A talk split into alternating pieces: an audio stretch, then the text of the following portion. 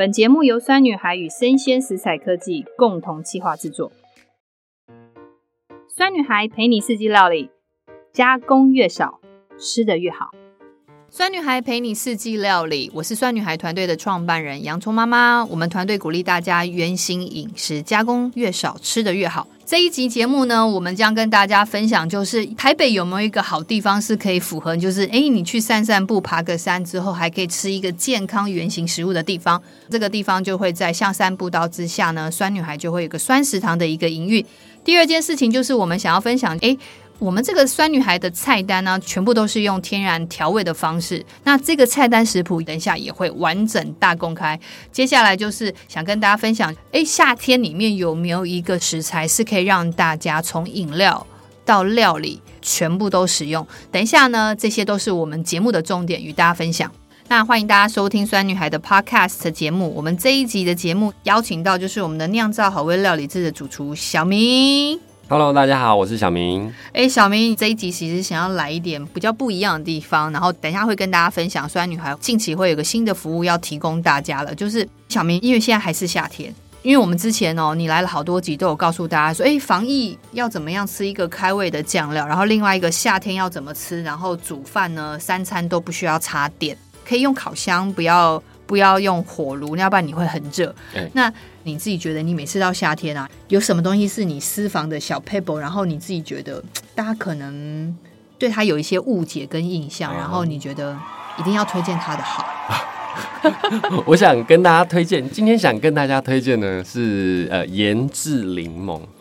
对，这个东西，其实在有一段时间是非常的风靡，这样。日本人真的一定会做这件事、欸，哎。对，因为其实腌制品，我觉得就是它是一个非常好用的东西。嗯、对，那它原料非常的简单，就是盐制柠檬，就是柠檬跟盐没有了。对对，那我觉得就是柠檬又有两种嘛，黄柠檬跟绿柠檬。其实这两种柠檬它都可以拿来做腌制，嗯、但大家都会听到说哦，腌制柠檬，柠檬这么酸，然后盐巴这么咸，又酸又咸，到底要怎么拿来料理？嗯，但我觉得大家可以就是。稍微转换一下想法，就是其实像我们都会煮，譬如说咸冬瓜鸡汤，对对，或者是凤梨，就是腌制过的凤梨的鸡汤，凤梨鸡汤。对，那我觉得它的盐渍柠檬的使用方式，其实就是跟这两样东西一样，对，它是一个省去你再去调味它，譬如说就是还要再加很多的。盐巴或者是其他糖的部分做调味的一个一个浓缩版的东西，它非常的方便。你只要把它放进去，不管是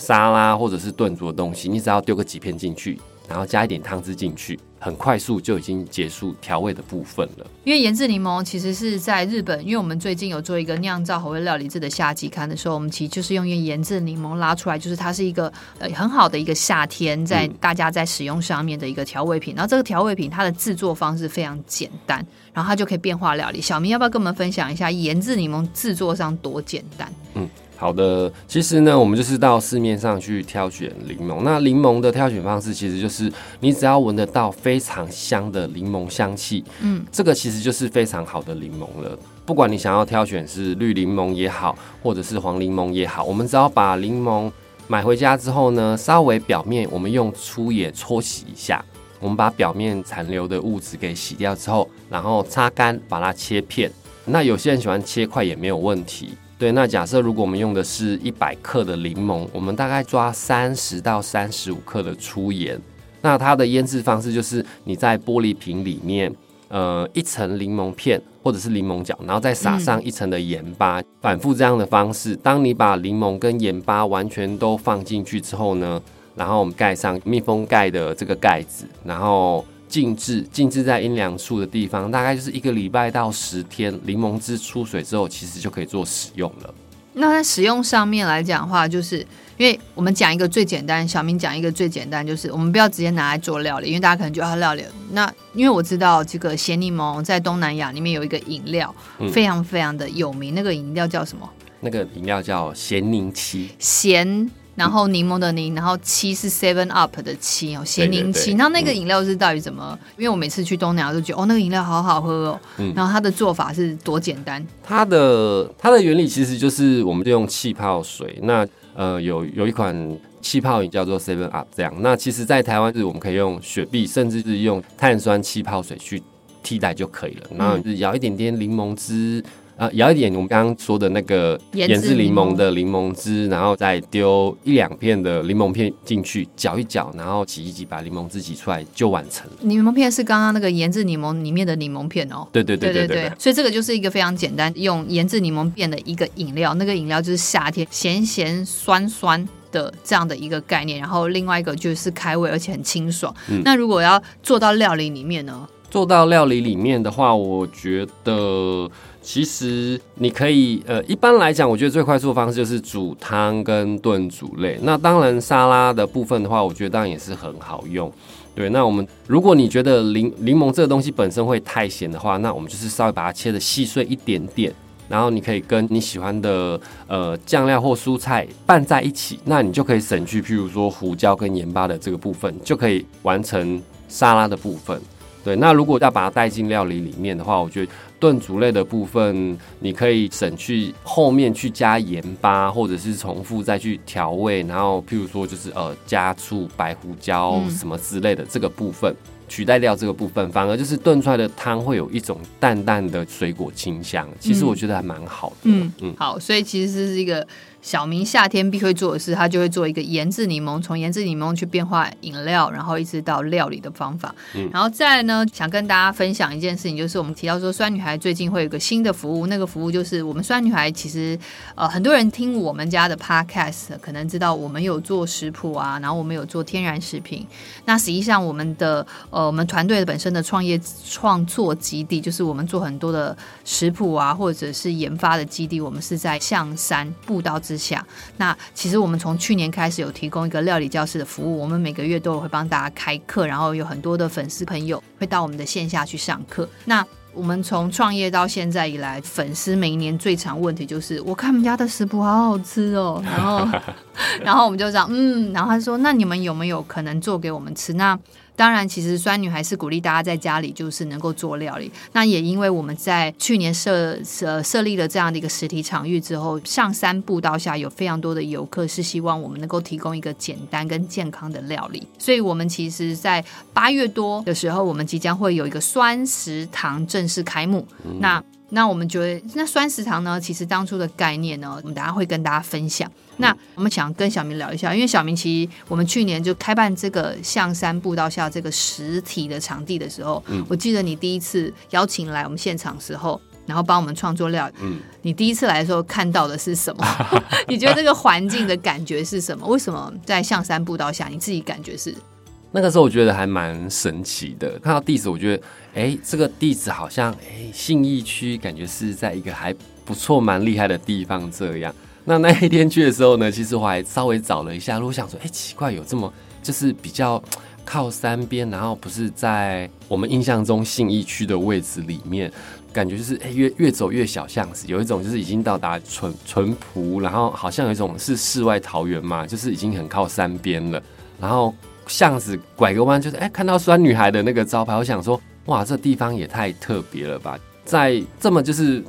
拥挤啊，然后就是很嘈杂的那个台北市里面，对，然后有一个这样的地方，对，因为其实我自己没有去爬过象山步道了，对，所以第一次到酸女孩食堂的时候，我觉得说，哇，这个地方好神奇哦，就是是是在一个小巷弄里面，然后有一个呃料理教室跟做呃料理的一个一个机构在这边这样子，所以第一次去的时候，我觉得。对我来讲是一个还蛮蛮惊艳的一个地方。嗯嗯，所以其实刚刚小明就讲说，哎，对啊，怎么会在都市里面会有一个这样的地方，然后很接近世外桃源，然后它是在一个象山步道口。那跟大家稍微分享一下，就是说，其实，在二零二零年的时候，其实有一次，就是我也是。呃，那阵子就工作上面事情比较多，那压力比较大的时候，忽然就是脑袋跳出一个念头，想说，哎，隔天要不要去爬个山？那台北市要去哪里爬山？就是你要当天哦，我可能用一个上午的时间，嗯、可是你又不是跑到什么阳明山。你看，你知道，你知道，你你跑到阳明山，如果你自己一个人，你要这样子交通这样子时间来回，你其实你会发觉可能又来不及接接小朋友下课。所以那时候我忽然想到，哎，对啊，其实新义区里面有一个象山，然后之前呢，很多的朋友一直想要找我我们去爬，就一直都没有时间。我想说，好啊，那就查了一下，发觉，哎，他在从象山捷运站出来之后，走路不到十分钟之后，就找到那个象山步道口。那我也是这样子走，在那个象山捷运站出来的时候，我就走走走，就发觉，哎。象山公园环境好清幽，好多小朋友在那边打球，然后还有有很多人在那边聊天，嗯、然后又经过了豪宅区，就觉得 哇，这里真的是新一区。可是当我走到香山步道口的时候，一转个弯的时候，我又发觉，哎，有两家公庙，然后这里好像忽然又变成小城镇，我就当下就觉得，哎，那边的环境好特别，因为你要在都市里面找到一个小城镇的感觉，真的蛮难的，而且它非常的朴实。嗯所以在一个转弯的时候，看到有一个三十五年的老房子要出租，嗯、所以那时候转个念就想说，会不会它就是一个酸女孩的创作基地？嗯、因为呃，我们酸女孩一直鼓励大家要在都市中生活，能够回到土地上的饮食，而我们并不是去逃离都市的生活，而且我们在都市的生活当中，其实要有意识的选择吃进去的食物，就好像酸女孩一样。所以我觉得那个。那个实际上的创作基地，对我们来讲，这个 location 这个位置，其实有代表一个酸女孩的心境，一直在都市里面生活，想要回到土地饮食的这个探索。所以我们当初就选择了它。那这就是要跟大家讲，我们即将在八月有一个在这个酸食堂，就在这个酸女孩的一个料理教室，我们提供一个酸食堂的服务。那当然呢，今天会请小明来，是要分享一件事情，就是。酸女孩这次的酸食堂呢，我们的所有的菜单设计是来自于小明协助我们去执行的。那我们当初跟小明一开始在讨论的时候，其实我们有抓几个主轴：第一个，我们鼓励大家原型饮食；第二个就是当季食材；第三个就是，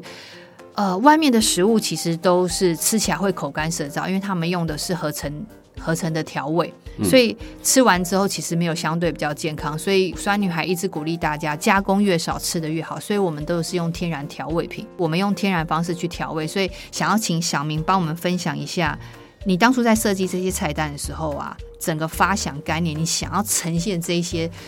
菜单的是是一个什么样的想法？当初其实，在设计菜单的时候，我觉得就是呃。一直想到酸女孩当初她的理念是用一种自然发酵，然后是无添加的方式去做这些调味品，所以呃，我觉得有另外一个部分还蛮重要的是，就是希望大家可以吃到食物的呃原味。对，那很多因为像现在市售的关系，希望大家就是可以呃有食欲，所以就是外面贩售的东西一般来讲它的调味会比较重一点，所以我觉得它它就是会有一点丧失，譬如说就是我们已经。不太清楚，就是食物的原味到底是什么，不管是肉也好，或蔬菜也好。所以这一次，其实在设计食谱的时候呢，我就把重心放在如何让大家可以吃到呃食物它原本的味道。那食物它原本呃味道的特性是什么？然后再添加呃我们现在酸女孩现在就是一系列自然发酵的这一些调味品。那把它做一个结合之后，让大家可以吃得很健康之外，也可以吃出就是呃食材的好味道，这个方向来设计食谱的。所以其实小明帮我们设计了，呃，我们的菜单不会太复杂，可是主要是让大家吃到食物的原味跟天然调味，然后吃完之后你会觉得味蕾上非常舒服，然后不会造成你一整天的整个就是口干舌燥，或者是因为很多吃完添加物调味过重的食物之后。常常下午你会发觉你你就会比较容易有倦怠感。或者是会特别容易累，所以我们想要避免这些问题。所以小明，我们现在因为因为说真的，我们当初做这个酸食堂是希望我们可以很老实跟大家讲说这些菜单，甚至这些食谱的设计方式。嗯、那我们也鼓励大家在家里做。那如果你们有机会呢，到香山步道下来看看酸女孩，也顺便爬个山之后，你下山之后就可以到那个地方去吃个饭。那我觉得它是一个很棒的一个一个服务跟休闲的一个空间。嗯，所以想要请小明帮我分享，如果你在这次的设计菜单。在里面啊，你自己非常喜欢的一道，也不是说其他不喜欢，就是说你自己觉得 私心个人私心个人。然后另外一个，我觉得大家在家里应该就是照着你的方法，应该有机会做出来的。嗯，有没有哪一道食谱想跟大家分享？呃，我想分享一道那个炖猪料理给大家。一般来讲，大家会觉得说，哎、欸，炖炖煮好像花很多的时间，备很多的料，然后会觉得很麻烦。嗯、那其实设计这一道炖猪料理的时候，是希望大家可以以一种快速解决的方式，然后好吃，然后又方便的方式进行的。那其实这道料理还蛮简单的，就是我们可以去买猪肉，喜欢吃有一点点油脂的人可以挑比较靠近呃所谓五花肉部位的这个部分去做采购。然后如果不喜欢吃这么多油脂人，可以买假心肉，假心肉就是就是所谓的猪胸肉，或者是想要有一点点口感的话，你可以挑后腿肉。那这些肉其实都还蛮适合炖煮的。其他的食材的部分呢，我们就是可以挑选红萝卜、红黄甜椒。然后我们会用到洋葱，然后还有青葱，其实有这些材料就够了。嗯，对。那它的料理方式其实很简单，肉回去之后，如果你买的是五花肉，你可以先穿烫。嗯，那或者是直接把所有的材料我们洗净之后，通通都先放到锅内，嗯，然后直接加入水。这个水只要就是可以盖过所有的食材就可以。这个时候不用加任何的调味料，我们直接开火下去煮。它滚了之后呢，我们转小火让它让它慢慢的炖煮。在这个过程之中呢，我们可以拿筷子去搓一下这些肉。如果筷子可以顺利的戳进去肉里面，它可以刺穿肉，就代表肉已经熟了。在这个状态里面呢，我们可以把肉给捞起来，然后切成你觉得适合的大小。然后汤里面的这些材料呢，我们把它放进果汁机里面，通通把把它打成泥，然后当成是一个酱料的基底。然后你再把你切好的肉放进去，这个时候我们再来做调味。这个调味呢，我们可以放一些前置醋，然后盐曲，然后喜欢吃辣的人，我们可以加一些土风辣椒酱。嗯，对。然后喜欢香料味的朋友可以加一些，譬如说百里香啊，或迷迭香，或者是你手边有月桂叶也可以。那当然没有加，当然也不会有影响。对，然后我们稍微再炖煮一下五到十分钟，让这些咸味香气进到肉里面，其实就完成了。嗯，小明想要表达就是炖煮其实没有想象中难，最重要是它的炖煮的一个基底方法，它其实是用新鲜的蔬菜、红萝卜、甜椒、洋葱、青葱的方式去做一个基底的炖煮，然后实际上来讲执行时间也没有你想象中久，所以最重要是这个寿司基底你可以配饭，对不对？对，可以配饭配面。对，就非常非常的，我觉得很好用啦。然后，因为我们其实在，在呃我们在酸食堂的时候提供这道菜的时候，其实我们有做一些小细节变化，主要是因为出餐的部分。那但是我们刚刚聊的这个版本是大家一定在家里可以执行出来的，所以其实跟我们家。最后 final 出餐的那个版本其实是已经非常非常接近了，但还是有一些细微差异。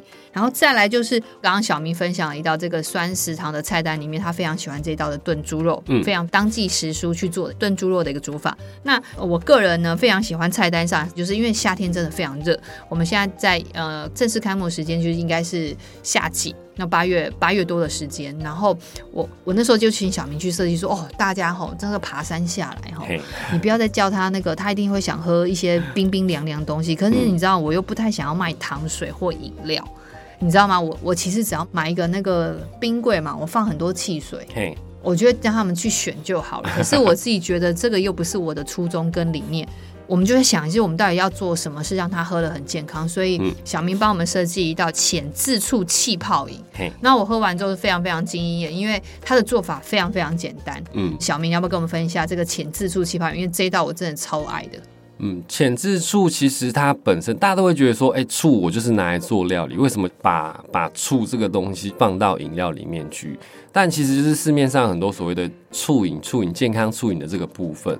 虽然我自己没有很喜欢这这部分的醋饮呢，因为一般的醋饮其实它都会非常的重酸或者是重甜，因为它为了就是稀释之后它的味道要足够，譬如说那些水果的味道之类的，所以会变成说。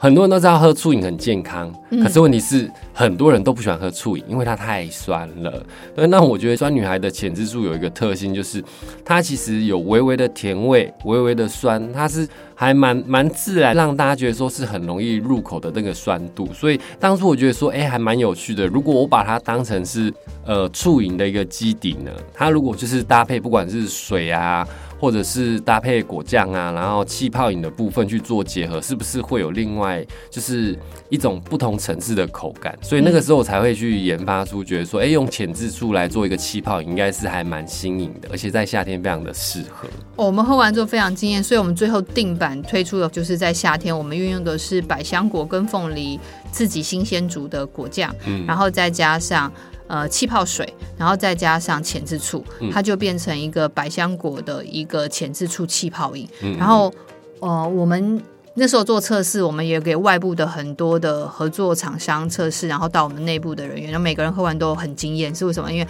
大家都讲了一句话说。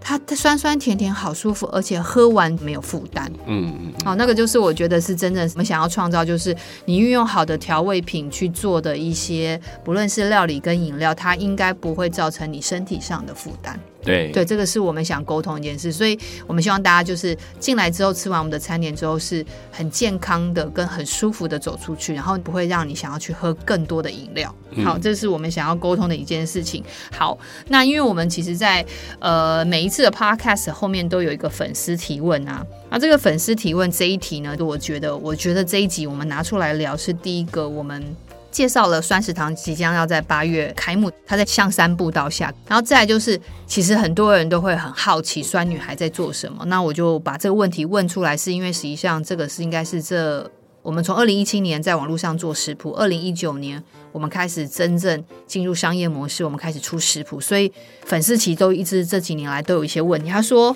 这个粉丝就问说，我第一次接触酸女孩是因为发酵凤梨辣椒酱，但发现酸女孩最早是出食谱书的。而去年在象山有提供料理教室的课程，我其实也很想去上，但因为疫情有一些关系，想了解酸女孩提供哪些服务。呃，这个问题像我好像提供了蛮多种的服务，可是实际上我们有个核心啦。那其实也想要在这一集里面想要跟大家好好做解答。对，嗯嗯。听完这个问题呢，我有一个那个疑问，就是，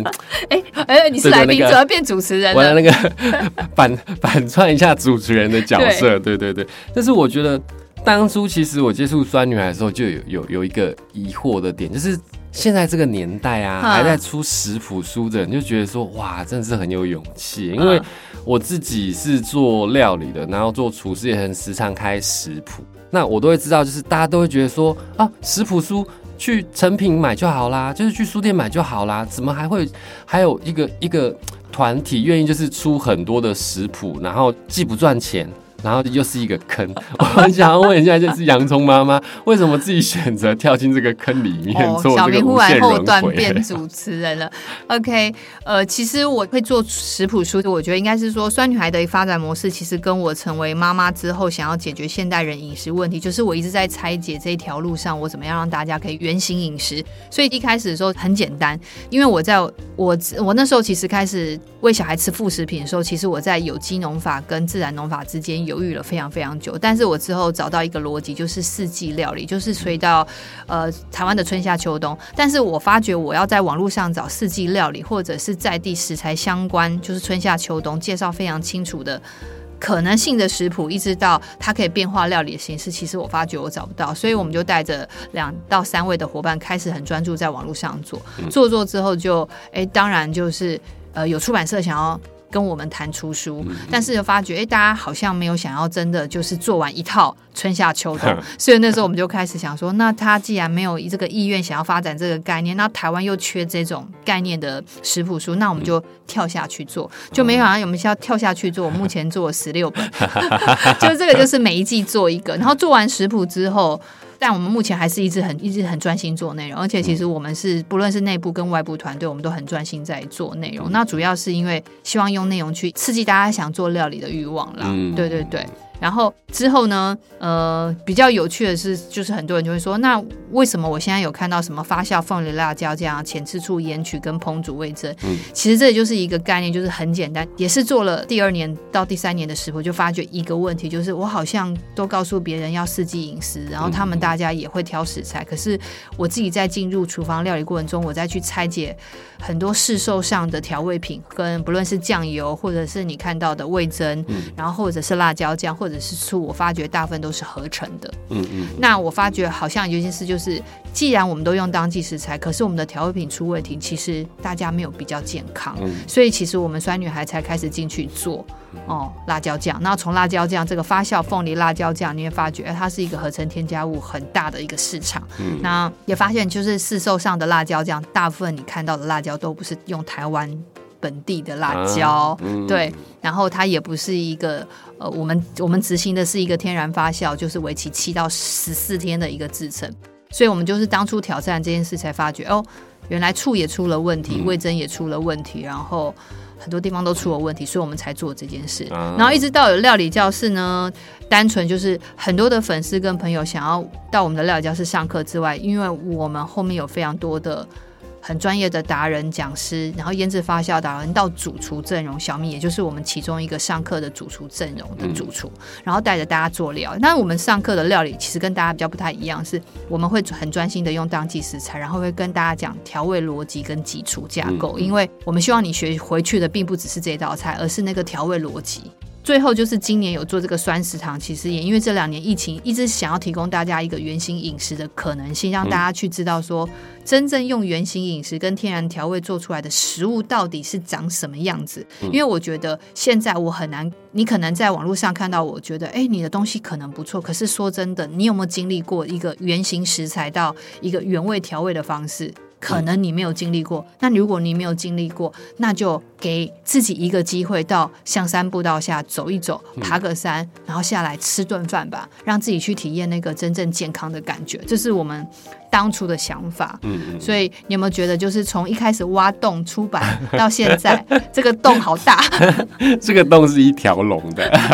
没有啦，我觉得就是希望能够唤醒大家，就是其实我们一路上在做的，就是看起来我们出食谱，看来我们有食品，甚至我们的料理教室到我们现在提供酸食堂，其实我们都想要唤醒大家对。真食物的探索，然后还有另外一个食品安全教育这件事情非常重要，因为我们现在的下一代跟甚至现代人大部分都在吃合成添加物，我们其实不是在吃真食物，那我们的身体状况其实也出现了问题。好，所以这是我们经营酸食堂最后的一条路的一个路径。好好，但也很谢谢，就是小明呢，其实在这一路上，在这两年在酸女孩的整个发展的食谱设计，他帮我们做了一件最大最最厉害的一件事，他就让我们的料理跨西式，因为其实对，因为你知道吗？他是一个什么啊？台式家庭出身的料理出身的人，可是他自己在西式里面，一直到甜点里面就游刃有余这件事情。台湾其实也陆陆续续喜欢西式调味的方式，所以其实小明也是帮了我们这件事非常大。嗯、那我们今天非常开心，谢谢小明来我们的 Podcast 节目，跟我们分享他在酸食堂的一个菜单，还公开了这道菜单。然后最重要的是，也跟大家讲，就是他夏季里面的私房的东西呢，然后他可以用盐渍柠檬去做料理。然后希望大家呢有空呢，在八月呢，其实到酸食堂来，我们就在香山步道下，给你一个最健康的饮食方式。好，好，OK，谢谢大家。谢谢。